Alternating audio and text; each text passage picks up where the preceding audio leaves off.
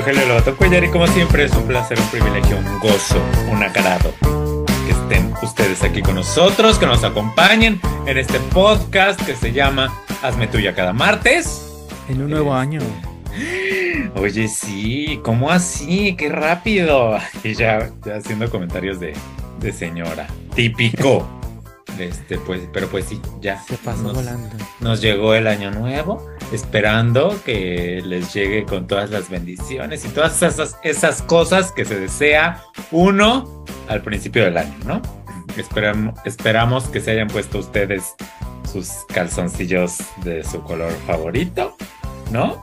Este, el otro día le estaba contando a un francés nuestras tradiciones milenarias y se rió mucho. Le pareció muy surrealista. Y yo pues este año estuve un poco triste porque no, fíjate que no hice ninguna de las tradiciones, ni la de los calzones, ni me acordé de la de los calzones hasta que se las conté a, este chico, pero se las conté ya, eh, ya que había pasado, ¿verdad? La, la noche vieja, año nuevo, entonces hasta ese momento dije, ¿cómo no me fui a poner mi calzón verde de la salud que tanta falta me hacen estos días? Nadie usa calzón verde, por eso Ni nos va hay- mal, por ¿Y eso hay COVID. verdes? Ay, ¿cómo no va a haber? Obvio hay. ¿Cómo no, No va a haber calzones verdes, Vladimir? No inventes. No vivimos en el 1500, que tenían que así la planta, este, y molerla, ¿no? Y mandarla a traer de la India y así, Vladimir. Claro que hay calzones verdes. Yo tengo calzones verdes, de hecho. Mm, Obviamente hay, Vladimir, no estés aquí este, diciendo falsedades. Pero bueno, este, pues ya, esperemos hayan hecho usted. ¿Tú hiciste tus tradiciones milenarias? No. ¿Ni, No, ni las uvas? Pues. Ah, las uvas, pero me las comí después. Porque no me las habían dado. Porque no me se las te vayan tomé a con tiempo. Ah, Ajá. ok. Ok, muy bien. No, porque aquí, aquí son bien aburridos, aquí solo la cha- champaña. Pero eso sí, acá sí es de que champaña, no, no como nosotros, que es la, la sidra de Puebla. O... Porque ni sidra debería llamarse tú, porque la sidra también tiene denominación de origen de acá. Estamos ahí, y nosotros quejándonos Probando. tequila y miren, hacemos lo mismo. y uno pensando que la de Pueblita de Zacatlán de las Manzanas es verídica. Hasta buscas, hay una de Puebla para consumir local. Ya Y sé. mira. Yo, yo cuando fui a Bretaña, que es la región francesa de donde es la sidra, este, pues cuando me dieron sidra dije, ay, pero esto es mexicano, ¿no? la verdad, la verdad sí pensé eso. Y ya después choque cuando pues de que no, la sidra es más francesa que los caracoles. Este, y yo engañado toda la vida.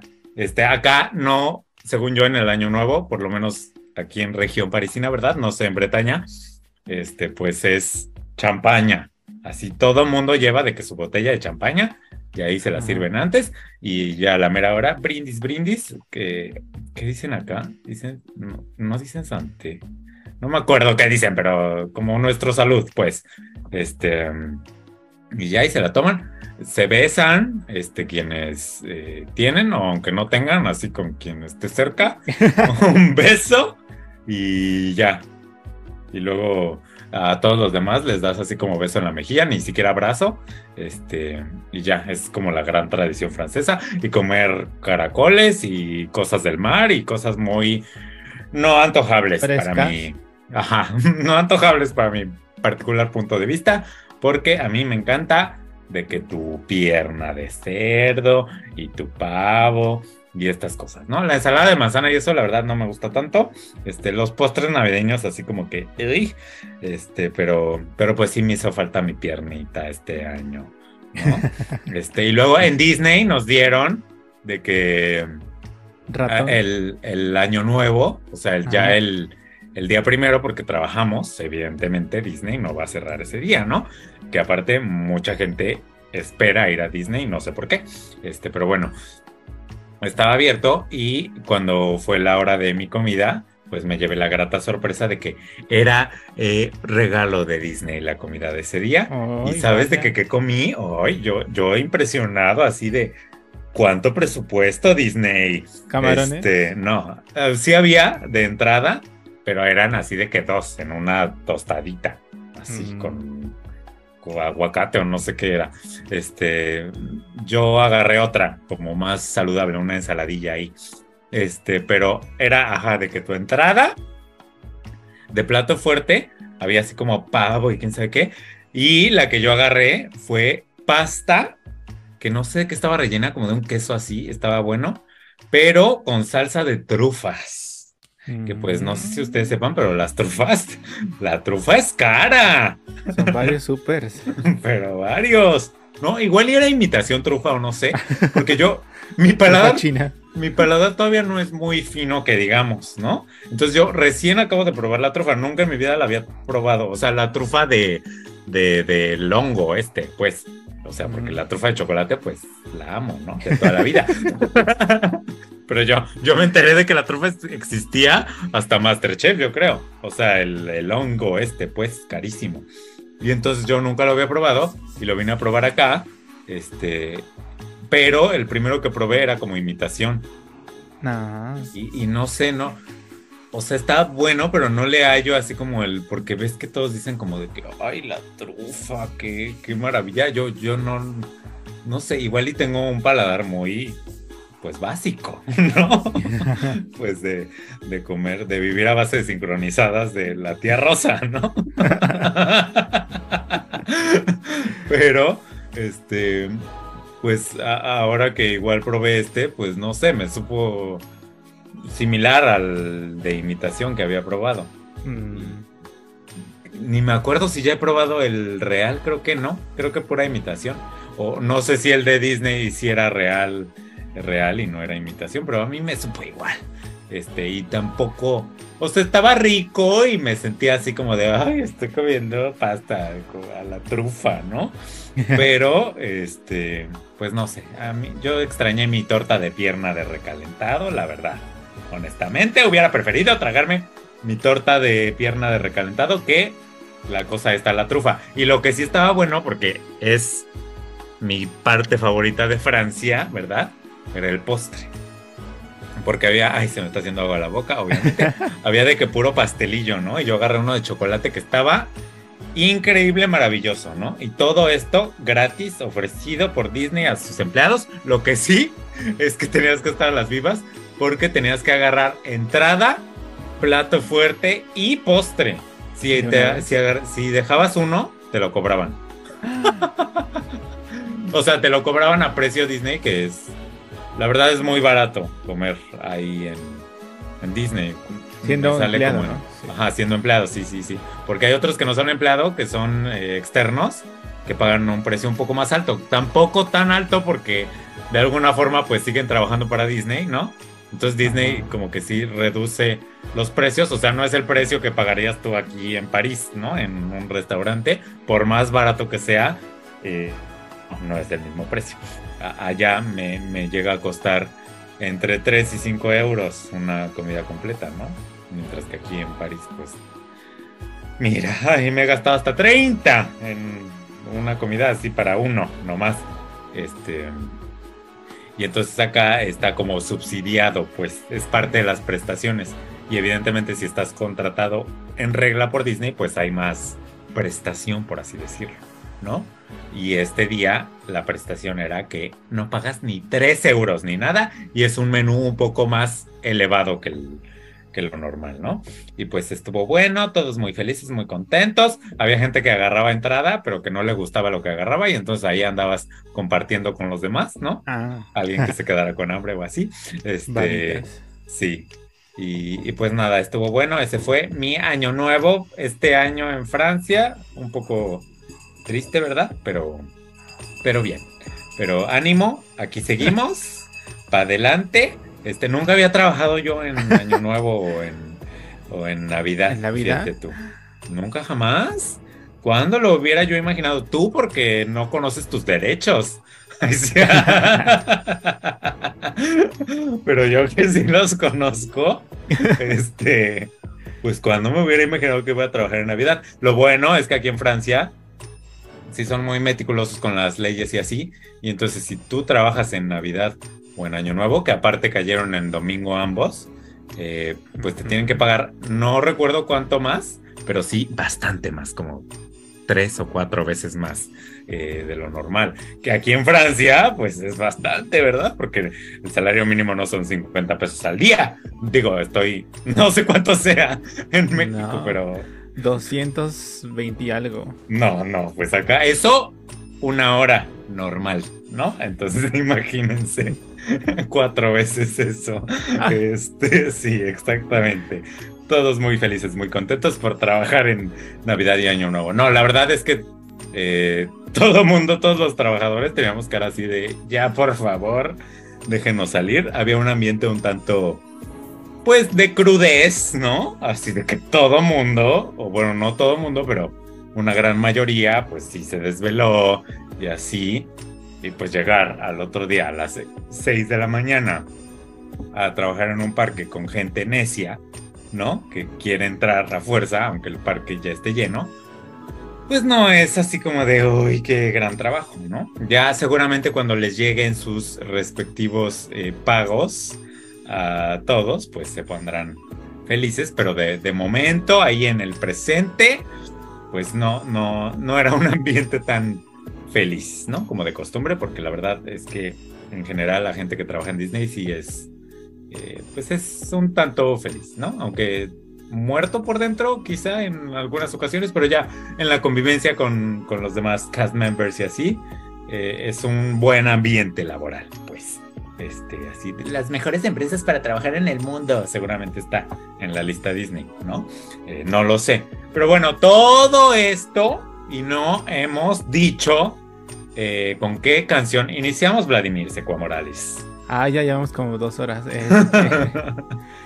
Este, eh, empezamos con esta canción que se llama Un Mundo Raro, compuesta, escrita e interpretada originalmente por el maestro José Alfredo Jiménez, Que es tío como. de Lola Cortés. Ajá, eso iba a decir, mira tú. De la dinastía. Tío abuelo. Tío abuelo. Ay, no, eso ya, eso ya no es. Línea sanguínea. Que no me esté inventando. Pero bueno, y esta versión está cantada por la eh, supercomediante Regina Orozco en un disco que salió en el 2007 que se llama Rosa Mexicano y tiene muchas canciones mexicanas. Y ah, ah, hoy tenemos una doble conexión. ¿Ya empiezo? ¿Me arranco? Ok.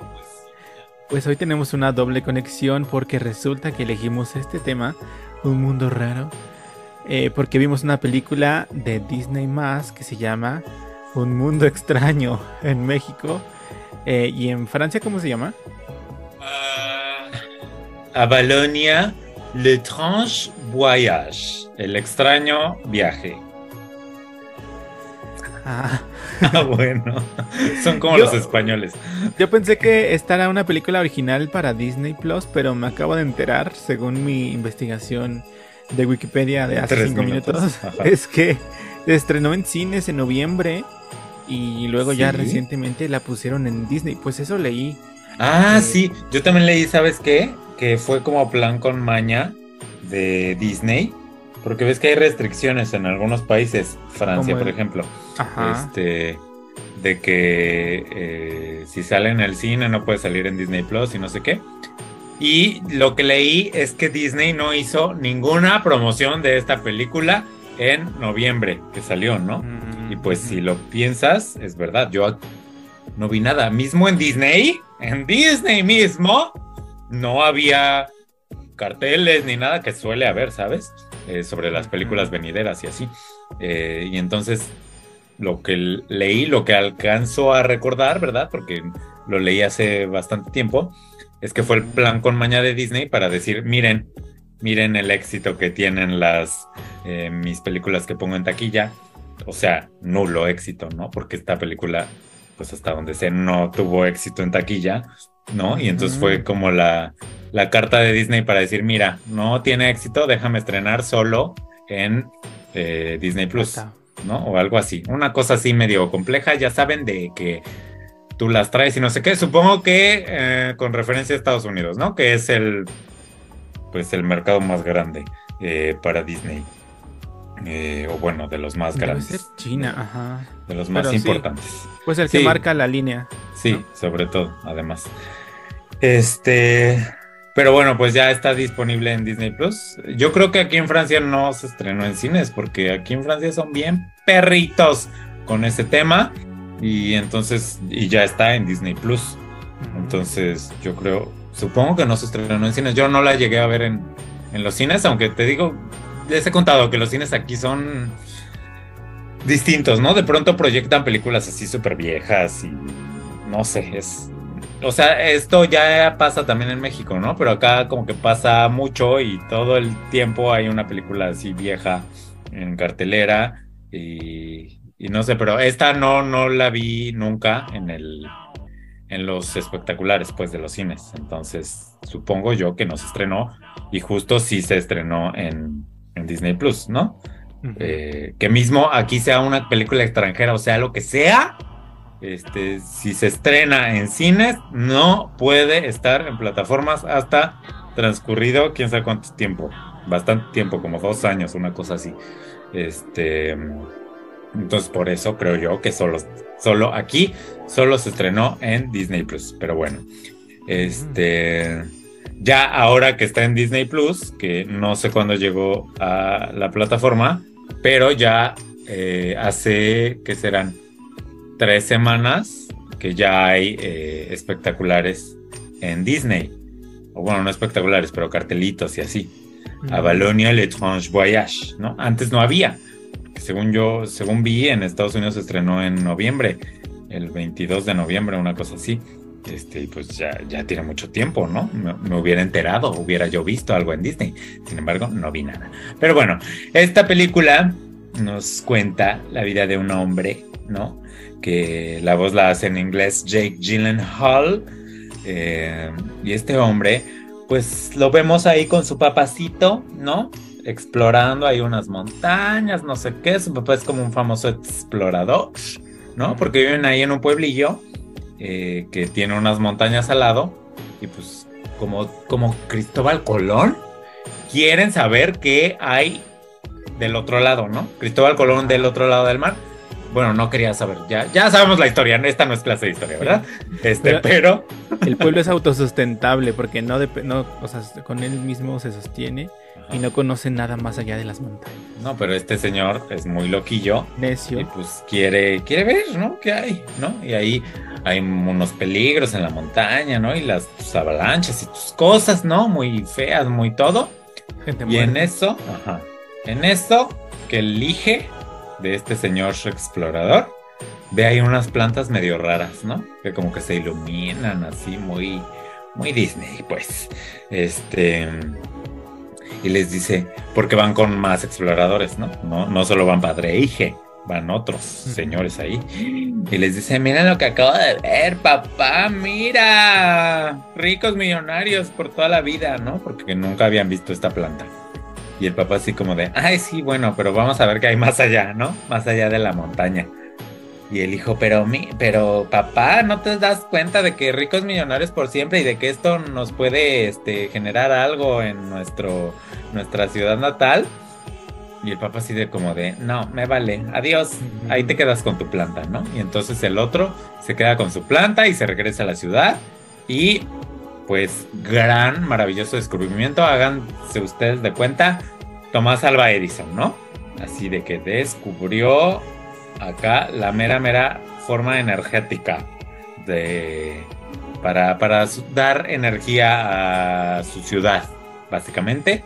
Y este, pues ya lo vemos años después, ¿no? A este señor ya con sus mijitos, su mijito y su esposa, este, muy incluyente el asunto, todo. Ahí tienen sus eh, granjas de esta planta eléctrica, ¿no? Ajá. Y, eh, y no me acuerdo qué más pasa. Empieza a manifestarse una plaga. Ah, claro. eh, que, que- que, Llega la presidenta, quitando, ajá, la presidenta de la presidenta municipal. Llega la Claudia delegada Sheinbaum. Llega en una navezota. Sheinbaum en navezota privada a decirle, mijito, vente para acá, te necesitamos, ¿no? Y entonces ya se lo lleva. Se lo lleva a ver eh, la fuente, donde ellos creen que está la fuente del problema, ¿no? Porque ya se hicieron sus estudios y su todo. Y pues chácate las que van y que descubren así el universo paralelo. Así el centro de la Tierra. Un hoyo, ajá. Sí, un hoyo, un hoyo en la tierra y se bajan y ven ahí las criaturas y todo, muy raro, muy exótico, ¿no? Y, y pues ya hasta ahí contamos, ¿no? Porque, o sea, hay una gran revelación sobre este mundo eh, interno que descubren y que es básicamente viaje al centro de la Tierra. Bueno, me recordó mucho al viaje al centro de la Tierra del señor Julio Verne. Em, y, y ya tiene un final sorprendente, entre comillas. eh, y nos trata de concientizar acerca, pues, del medio ambiente y estos temas, ¿no? Que tanto preocupan últimamente, pero pongo a Y de la ellos signo de interrogación, ¿no? Tanto preocupan últimamente, ¿de verdad, Disney? ¿Mm?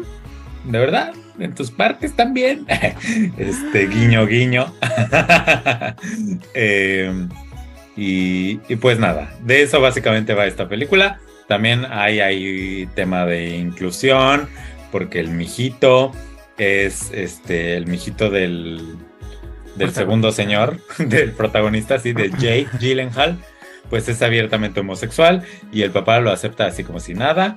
Este, sin embargo, no acepta otras cosas del mijito, ¿no? Entonces por ahí trae el problema para mí con esta película es que intenta demasiado mensaje, ¿no? Que además ni está oculto ni nada, es como vomitado, así como, "Ah, este es el mensaje, tómalo. Eh, no está velado, bonito, no hay un hilado fino, ¿no? Para que tú descubras el mensaje por ti mismo, no. El mensaje está desde el principio, así de, es esto, ¿no? El medio ambiente es importante, la inclusión es importante y punto, ¿no? Que son los dos más, este, ahí. Igual está la relación eh, padre-hijo. ¿no? Y la Ajá. familia, sí. Eh, pero bueno. Eh, y y para mí el problema es que es demasiado evidente y demasiado aburrido, la verdad, para mi gusto. A la mitad de la película yo me dormí. Este, sí, así ya cuando están ahí en el mundo y que tú las traes, que las criaturas y se le aparece un como fluffer. ¿Cómo, cómo se llamaba esta Flo- Flopper, ¿no? fluffer? Bla, No sé, la, La criatura esa mucosa verde. viscosa. Ajá, verde. Se le aparece uno, pero acá es azul. Ah. Pero es básicamente lo mismo. Y hace así como que ruiditos y son amigos y no sé qué. Toda esa parte yo me dormí. O sea, no, no. Ya me desperté nomás para el final. Que ni me impactó ni nada. Fue como, ah, ah, ¿a poco de eso se trata esta película? Ah, bueno. Este, yo creo por eso hicieron su experimento de taquillas y de cosas con esta película. Porque la verdad, a mí, si me preguntas, yo no la recomiendo. Es una pérdida de tiempo. Es muy aburrida. Este, sí, visualmente está chistosita, pero nada que no hayamos visto antes. Eh, y ya, no tengo nada más que decir de este adefesio. ¿Y tú? Pues eso, igual, lo visual es muy bonito, sobre todo al principio cuando vamos descubriendo, porque hay una paleta de colores nueva y diferente que no recuerdo en películas recientes. Em, otra vez las texturas, eh, Los paisajes son todos muy bonitos. Incluso al principio, cuando llegamos al nuevo mundo, también todo es muy bonito y sorprendente. Eh, creo que eso es lo más bonito de todo. La pueden ver, la pueden poner, pero la mutean. Eh, eh, eso, pues sí, es una historia muy básica, con un plot así muy sencillito, sin complicaciones. Eh, pues me parece que puede ser así como, como película también de recalentado que puedes poner así mientras este mientras se prepara la torta de pierna o, la torta de pavo o el lomo. Em, eh, pues sí, eso. También me sorprendió, no sé, me sorprendió, no sé de qué manera esto que dices de los temas LGBT, porque es así, hasta generaciones anteriores toman con simpleza que, no sé, típicamente veríamos sobresalto en ¿Cómo? Que tu crush es un señor. Eh, pues aquí es tomado muy así, muy normal, como debe ser. Pero siento que es tan normal que no es normal. O sea, se pasa por ese tema tan como, ay, en cotidiano, miren qué cotidianos somos, que salta de la cotidianidad, porque no es cotidiano que suceda eso tan cotidiano. Eh, eso, claramente se nota la agenda porque desde la escena 2 en la que aparece la familia, se nota esta agenda inclusiva. Eh, y también eso, yo también lo sentí un poco forzada y un poco panfletaria, aunque no está expresado así de manera así. Igual no está mal, o sea, no es que nosotros estemos en contra de que la inclusión forzada y nada, pero por lo menos para mi gusto, eh, prefiero cuando la inclusión mm, está más velada, ¿sabes? Para que todos esos que odian la inclusión forzada y que dicen, ay, la sirenita no puede ser negra, y, ah", este, no se den cuenta de que está llegando información, ¿no? Y de que la están reteniendo de alguna manera. Esa es la inclusión que a mí me gusta. No está mal que sucedan películas como esta, pero pues se nota demasiado. Sí, se nota el cartel, o sea, parece como aquí va un gran momento para quedar bien con sí. sí. Eh, y luego ya el tema de la familia, eh, pues igual como... Mm, ah, otra vez. Eh, pues no es una gran película, yo creo que por eso mismo quedó relegada al olvido en, este, en plataforma. Eh, leí que ha, sido un fracaso tremendo, creo que no recuerdo, pero no llegó ni a la tercera parte del presupuesto que costó la recaudación. Y pues eso, o sea, se nota cuando no quieren apoyar algo, pues lo dejan ahí olvidado en el rincón como fue el caso de esta película. Pero bueno, ¿y por qué otra razón escogí, escogiste este tema de Regina Orozco, Vladimir?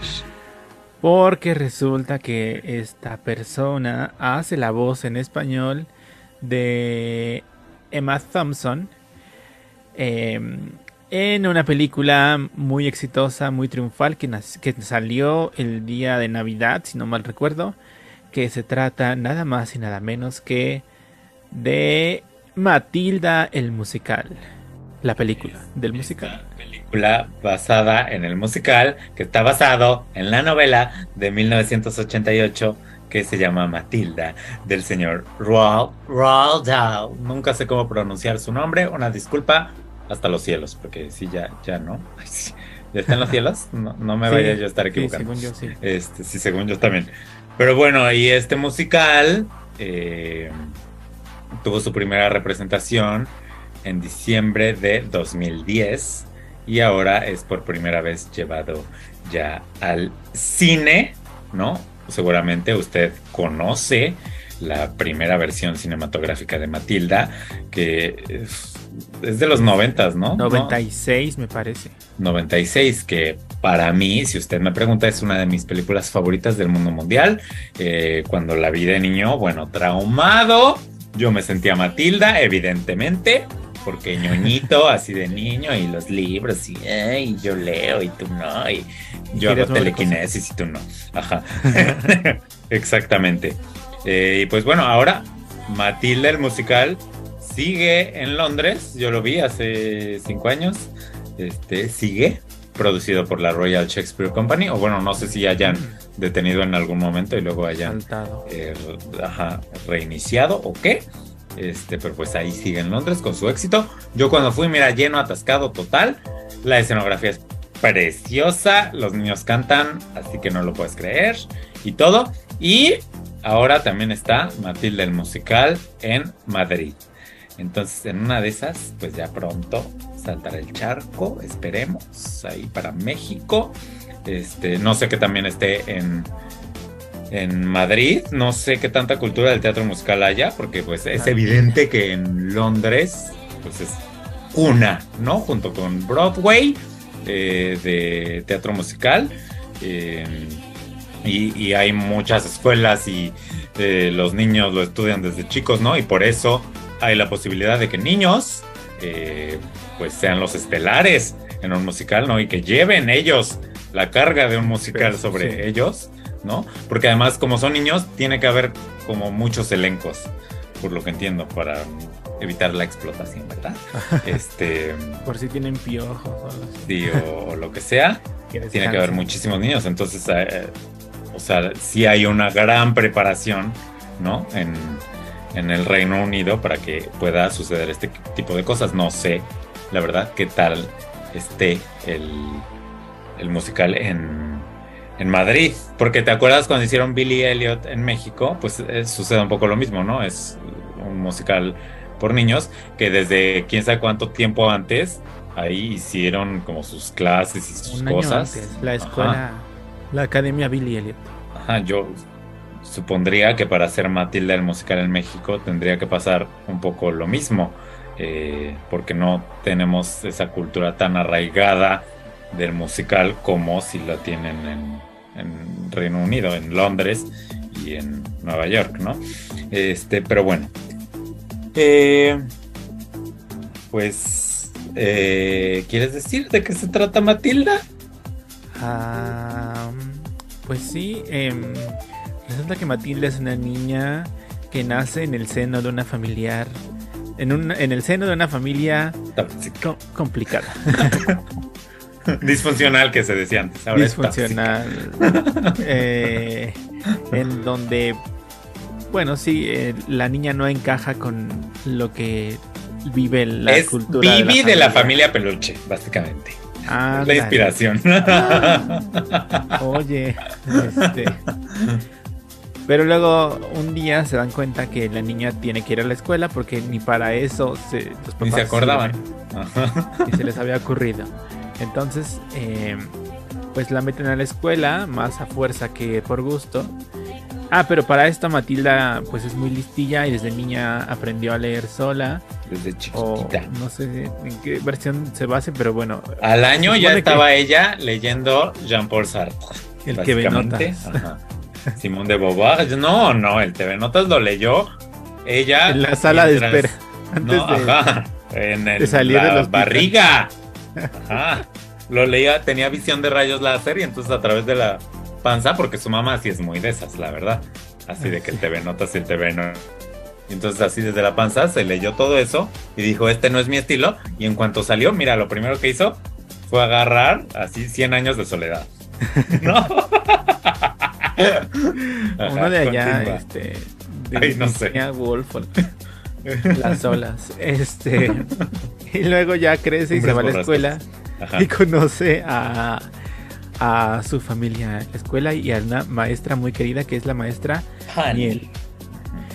Y. Pero resulta que la ma- no todo es alegría porque en esta escuela la rige una maestra, una señora muy mala que se llama en México Tronchatoro y en inglés Tronchabul. Eh, este. Y en España, no sé. No, ni idea. Un nombre horrible ha de tener. Y vive unas divertidas aventuras Al lado de Eh, sus amigos. a la de sus amigos, porque pues nada, ella es muy capaz con su cerebro y desarrolla otras habilidades más allá de la inteligencia esta que nos enseñan las escuelas, mucho más allá. Y ya termina.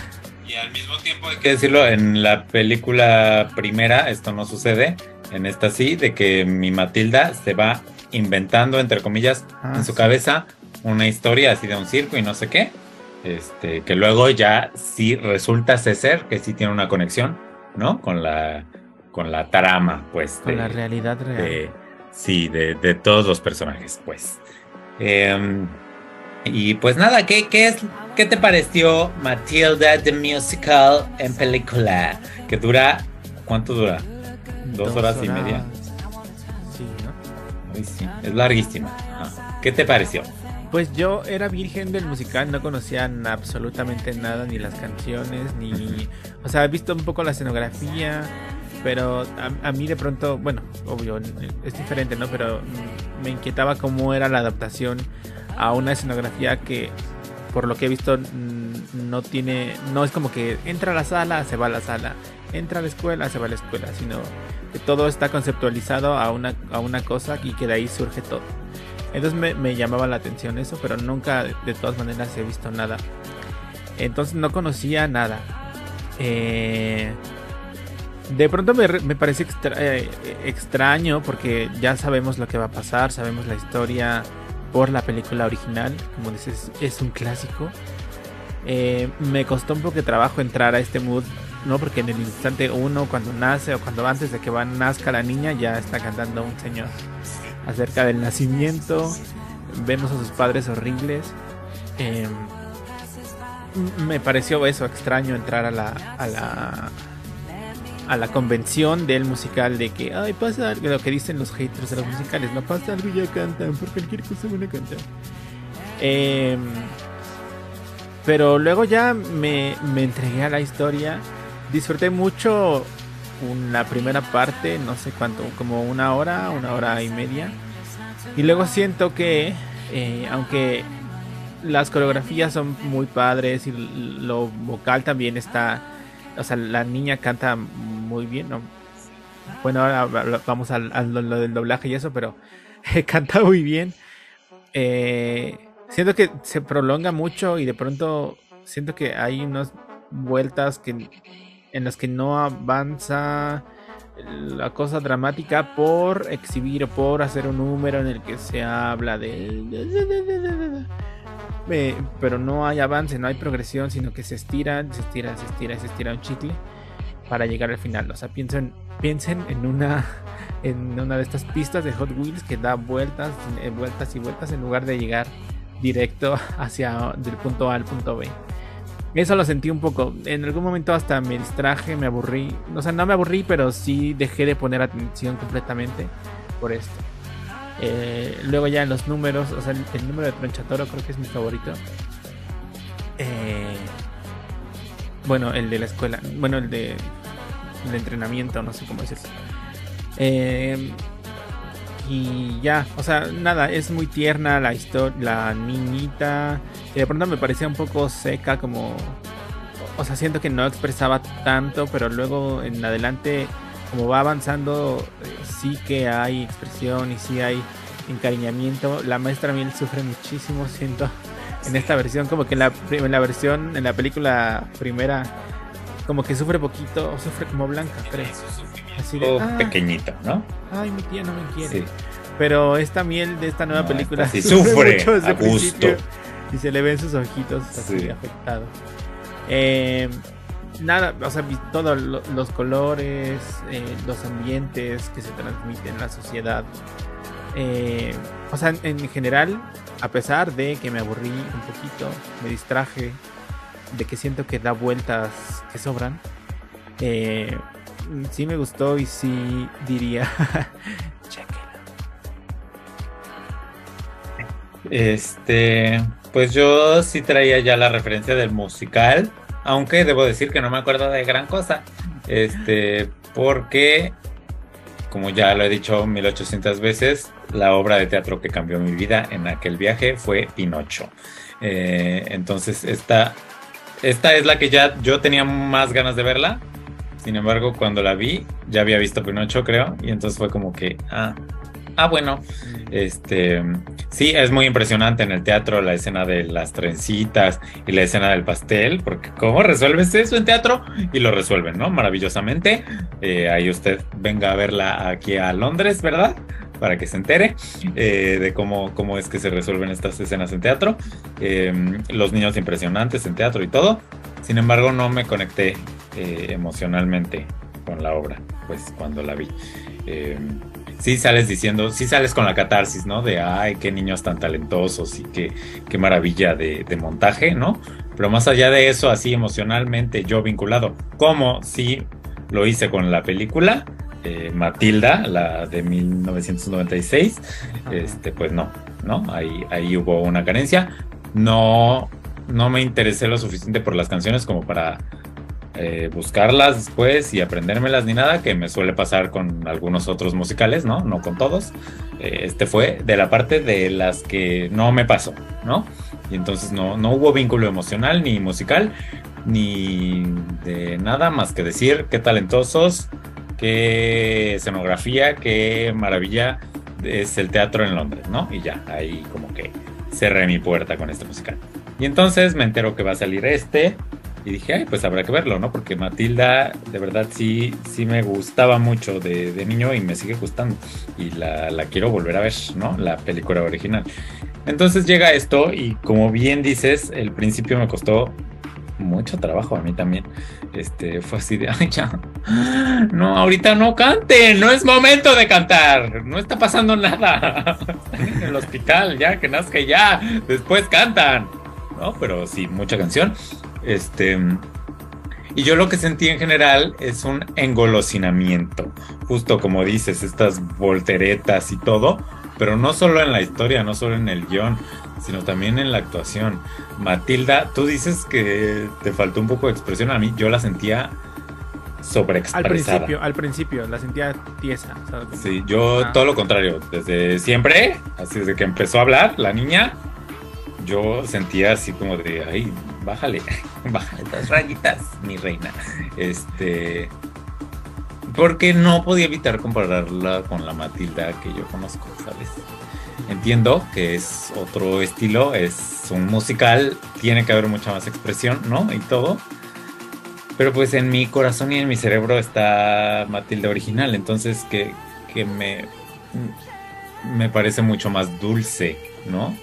Y esta Matilda del musical es mucho más expresiva, aguerrida, eh, rebelde, ¿no? Mientras que la otra era sí. mucho más dulce. Este, y eso le daba otro, no sé, otro sentimiento, otro valor para mí. Este, que no está mal que sea rebelde y todo, pero eh, pues ya ahí mi desconexión emocional pues empieza, ¿no? Eh, y después, justo cuando llegan a la historia del circo, yo dije, ¿qué está pasando? No estoy entendiendo nada. Y me aburrí, me, me empecé a aburrir, como, como tú. Así. Este. Ya después, cuando fui entendiendo la historia del circo y vi que se conectaba de alguna manera eh, con la historia en general de la película, dije, mm, ok, sin embargo no fue algo que me sorprendiera, eh, yo lo hubiera quitado. o sea, como que, como que dura mucho, es que dura mucho y no van al grano, como ya bien dijiste, y es mucho garigoleo, garigoleo, garigoleo. Este, y miren qué talentosos somos, que sí lo son, y, pero ya lo vimos, ¿no? De pronto me sucedió que, por ejemplo, la escena de las trencitas, este, que es gloriosa en la película original. No sé, sentí que llegó muy rápido en esta película, así como que yo ni me la esperaba y de pronto llegó y ya había pasado y y no sé, no, no me conmocionó. Pues tu mami es una tonta, ¿no? No, no sé, no, fue como, ay, ay, ya acabó. Y luego la escena del pastel, un poco igual. Así de, ay, ¿a poco ya es la escena del pastel? Ay, ya se lo comió todo. Ah, y luego, ¿no? No, no había esta cosa grotesca, no, no sé, este, no me conecté emocionalmente otra vez con esta película. Eh, creo que tiene mucho que ver la cosa de que sea musical y de que haya un referente, ¿no? Que aparte amo idolatro antes, ¿no? Eh, sin embargo, pues sí, reconozco que cantan muy bien que lo hacen muy bien, que está increíble que estos niños con tanto talento estén protagonizando una película, ¿no? eh, así, aparte tan mediática, porque esta, esta sí ha sido un exitazo. Es el caso contrario de, de la otra, ¿no? De la que hablamos anteriormente, en este caso en Netflix, ¿no? Porque por ahí mi Roald Dahl o sus familiares firmaron ahí un convenio con Netflix y de que le van a hacer así, de que Charlie y la fábrica de chocolates también y alguna otra Ah. historia por ahí. Sí, sí, sí. Contrato millonario. ¿Será la de Timothy Chalamet? No tengo idea. Probablemente. Porque hay, de que hay presupuesto, hay presupuesto y se nota en esta película, ¿no? Este. Y nada, yo la verdad me quedo con mi versión de 1996. Esta difícilmente la volveré a ver. Este. me- es que sí me cansó, me, me llegó a parecer pesada. O sea, s- sí al final me pasó lo mismo que con la obra del teatro. Al final dije como, ay, qué, qué bueno, ¿no? Que haya este nivel de talento en, en estos niños. Pero ya, las canciones no me pasan sin pena ni gloria, la verdad. Este.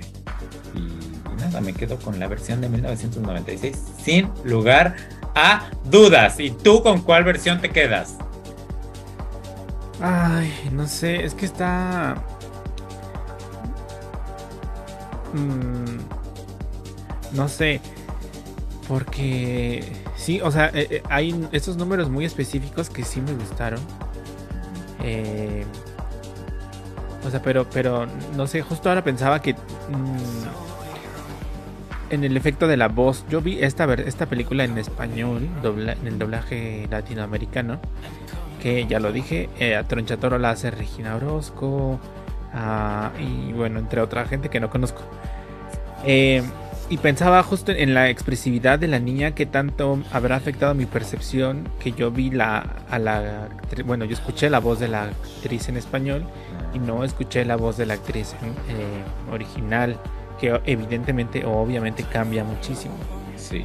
Eh, no sé, me quedaré con- diría que me quedo con fragmentos Un de remix. Las remix. dos. Sí. Porque, ajá, de pronto esto que dices de la, de la tierna de la primera película, creo que yo nunca la he visto en su idioma original, pero sí, y la recuerdo. Yo la primera, no. La entraña en, en español. Sí, yo también. Y La- la vocecita. Sí, sí, sí. Sí, que igual como Todas, dices, todas tiene eso afectó nuestra experiencia, ¿no? Porque no, no lo vimos en inglés. Igual y en inglés es más seca que nada. Una- Eh, Fíjate que de la versión musical me gustó mucho la maestra Honey. O sea, como dices, sufriendo desde el principio, pero no sé, algo en su manera de actuar, en sus ojos, que sí decías, sí hay esta ternura por Matilda, ¿no? Eh, que siento hasta cierto punto que lo hace mejor que la, la actriz de 1996. Este, pero ya de todo lo demás, la verdad, me quedo con mi versión original. ¿Y usted qué piensa? Arróbenos. comentarios. en nuestras redes sociales que ya ni nunca jamás las decimos. Porque ya se la saben. Este. Este es un examen. Eh, oye, en español la voz del papá es la misma voz de la película antigua. Eh, creo que es la única que se repite. Y la actriz que hace la mamá se me figuró mucho a Mariana Treviño, que ahora que ya está triunfando en el extranjero, pues pudo haber sido ella, pero no fue. Eso también los papás en la versión original, o sea, eran malditos, pero, pero tenían su chispa, ¿sabes? En esta versión siento que solo son malditos y al final ahí hay como que un guiño guiño, pero no se siente real, porque nunca vimos como la, la parte más humana como de los otros. Y aparte en la versión original, digo, no original, en la versión antigua, tiene un hermano, ¿no? Tiene. Sí. Y en Un esta... hermano el- y una hermana, ¿no? ¿O no? Solo un Según hermano. yo, solo un hermano. Yo me acuerdo del hermano, Sí, tal vez este- eso. Sí, solo es el hermano. pero acá ya no. Acá fue así como que lo desaparecieron. ¿Y en el musical existe ese hermano? No sé, te, te estoy diciendo que no me acuerdo de nada. Porque o sea, me igual en teatro, en, tra- en teatro entiendo que puede ser una decisión por no complicar el elenco. Según yo, no, no está. Tampoco. Porque hay puro niñito y el hermano ya era un sillo. Sí. Este, pero bueno, pues ahí usted, véala, usted decida. Eh, y pues ya, hay chismes en México. ¿Cómo está mi TV Azteca querida? Este, ya hicieron algún anuncio o algo porque me tienen con el Jesús en la boca. Tanto dime y direte que se ha dicho y dicho de que si sale venga la alegría o no. Este, yo he visto notas que así afirman que Dios mismo les dijo que sí. Y notas que afirman que Ricardo Salinas Pliego en persona les dijo que no. Entonces yo ya no sé. Yo ya no entiendo qué está pasando. Ha habido, hay, este, por lo menos comerciales de estos típicos de eh, Año Nuevo, de que eh, nuestra programación, ajá, o qué está pasando, o tú que tienes ahí la información a un eh, clic de control remoto. De primera mano. Sí. Eh, pues esta semana Venga la Alegría estrenó productora ejecutiva, entonces yo creo que seguirá. Y además le dieron una shineada a la escenografía. O sea, cambiaron, es la misma, pero cambiaron como algunas eh, texturas y colores. Le dieron una, eso, una shineada. Y pues están ahí los conductores, o sea, los de siempre, bueno, los de siempre últimamente. Y en su nota de ayer, Alex Caffey publicó Se salvó esta vez. Laura G se queda en Venga la Alegría. El que al mismo que había dicho que, que se iba, no sé qué, pues ya dijo que se queda. Eh, yo creo que se queda. Este, Pero con todos. pues yo creo que sí, muy Estoy viendo las secciones del Capip, que ya ves que a ese señor le vale todo y se burla de todo. Y sí, mucha burla, así de que pues ya veremos el próximo año, ¿no? Así de a ver quién sigue y a ver quién no. Y mucha burla así que me hizo dudar, ¿no? De si las notas estas eran verdad. Pero pues si ahí siguen y ya, ya, ya están en vivo o Ya están en vivo y Ah, están mira. celebrando 17 años. Otra cosa que decían es que a lo mejor lo recortaban. Entonces que a lo mejor metían el programa nuevo por ahí un rato y Venga la Alegría se quedaba otro rato. Pero- Pues como deberían, porque este programa ya dura mucho. Ya le cortaron, ¿no? Pero Una otra recortadita no le haría mal. Y en las Este, cosas anunciadas de Año Nuevo, Ajá. eh, o sea, hay un spot de este año seremos imparables. O sea, el año pasado también lo dijeron y mira. Este está anunciada Exatlón, Exatlón All Stars. Está anunciado eh, Survivor, Soy famoso, sácame de aquí. Eh, una nueva temporada de Escape Perfecto, que ya llevan como tres años repitiendo los mismos. Y hay un nuevo programa que se llama La Ruleta de la Suerte, que es muy famoso en Estados Unidos y en España. Y que pues aparentemente van a hacer una versión acá. En España pasa antes de la comida, entonces quedaría bien en el horario antes de Hechos Meridianos. En el que tenía antes escape perfecto, ¿no? Justo. Ajá, sí. Ah, y esta semana, eh, sí, que empieza la, o sea, la próxima semana van a empezar a, retrans- a trans- retransmitir Betty la Fea en horario estelar. Bueno, en el, a las 7 y media en el 1. O sea, ya le van a quitar una hora exatlón, por fin. Ah, y ya va a regresar la telenovela a TV Azteca, porque ¿cuántos Sí. años ya llevaban? Sí. Como 5, creo. Y también van a, bueno, en Hacer ese lo que clip las mujeres, avances, lo que callamos las mujeres. Eh, van a retransmitir Super Titlán, que es la versión mexicana de Superstore. Una de transporte público unitarios que se llamaba las rutas de la vida. Y hay clipsitos de Café con aroma de mujer. ¿Cuál? La de... La de William Levy. Oh my gosh. ¿Y va a salir en el 1? Yo creo que sí. Qué tam- escándala. también la de Chente está pendiente de que la Ay, Dios mío, qué horror. Esa no, por favor. Se les va a ir al traste todo. La otra, mira, yo creo que ya la vimos todos, pero pues ay, yo me incluyo, ¿verdad? Porque yo sí la terminé de ver. Es Este, distinto. Es que sabe distinto en la tele que así. que ay, sí, verla pero yo, yo no la volvería a ver en la tele. Si ya la vi. O igual, igual y así como de, ay, tengo un tiempito libre, ¿qué hay, qué hay, qué hay? Pues vamos a ver a estos, ¿no? Hablando Café en colombiano. colombiano. Este, ay, pues qué bueno. Ojalá eso sea la entrada a que ya produzcan nuevas telenovelas mexicanas, ¿verdad? Este, pero bien hechas, por favor, no como las porquerías que sigue haciendo Televisa. Em, ¿Qué te iba a decir? Ah, yo vi una otra nota, pero así ya sabes, de chismerío, que Ajá. decía que se viene Master of Masters de Masterchef, que según ya iban a revolver ahí a mm, ganadores, primeros lugares, segundos lugares, terceros lugares de todas las temporadas. No sé si incluida Junior y así a competir, pero te digo, lo leí en una de estas pues páginas que luego dicen cada cosa, que a veces es cierto, pero a veces no. A veces es pura fantasía, fue mi error. Lo que sí, en el, en el avance este sí salía el- solamente el Celebrity. No Ah. salía ni el Junior, a lo mejor no, el Junior. pues, Ah, pero ya, si sale Celebrity, pues mira bien, porque Celebrity creo que es lo que más. Bueno, a mí sí me gusta, ¿verdad? Como se habrán dado cuenta, el año pasado, porque ya lo Oye, pasado, y pasado. esta semana también empezaron a pasar Acércate a Rocío en Telemundo. Sí vi. Oye, pero es la es lo mismo. Sí, es tal cual. ¿Y por qué? ¿Cómo, cómo se puede? ¿Cómo así? Telemundo TV Azteca ya son uno mismo, como Univisión Televisa, ¿o qué está pasando? Pues debería, ¿no? Sí. Luego pensé en la fantasía de, ¿y si pasan la casa de los famosos? Ay, sí. Sería un gozo. es que sí deberían, porque luego está muy bloqueado para México, ¿no? La, la última temporada. O sea, fue exitazo. Todo el mundo en México sabíamos lo que estaba pasando, pero estaba muy bloqueado, como si fuera un crimen ser mexicano. Pues sí, deberían. Aunque por su convenio con Estrella TV, quién sabe si. Porque también están en ese anuncio los premios de la radio. Otra Que eso es con en coproducción con Estrella TV. Quién sabe si tengan alguna Ay, restricción pero para Estrella hacerlo. TV no tiene nada que competirle a Telemundo, honestamente, ¿no? Pues no. ¿Telemundo de quién es? ¿No es de ABC? ¿O... Es como de una grande, ¿no? De- sí, de Universal.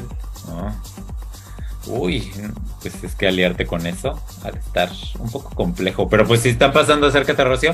Ah, pero es que ahí como que Rocío lo que hizo fue vender de que el programa es mío, ¿no? Y Ajá, algo y así. lo venden como, producto, o sea, como productora, se lo venden Azteca y pues ahora termina Telemundo.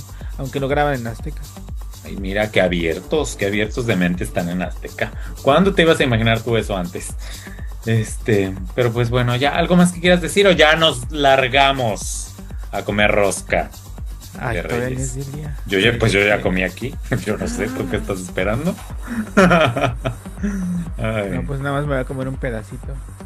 Porque estás a dieta, para es tu. New Year's resolution.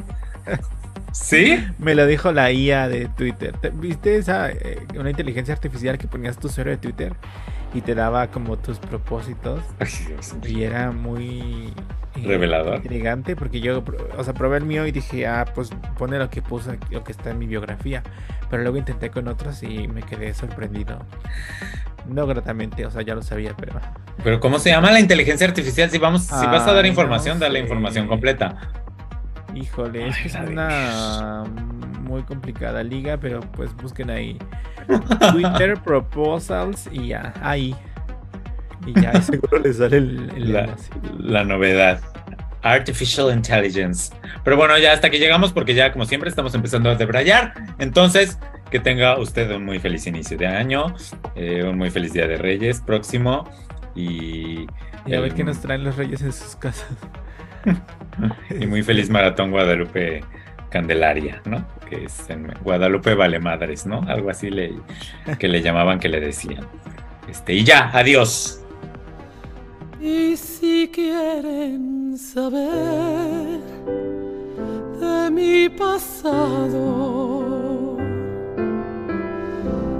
es preciso decir otra mentira. Les diré que llegué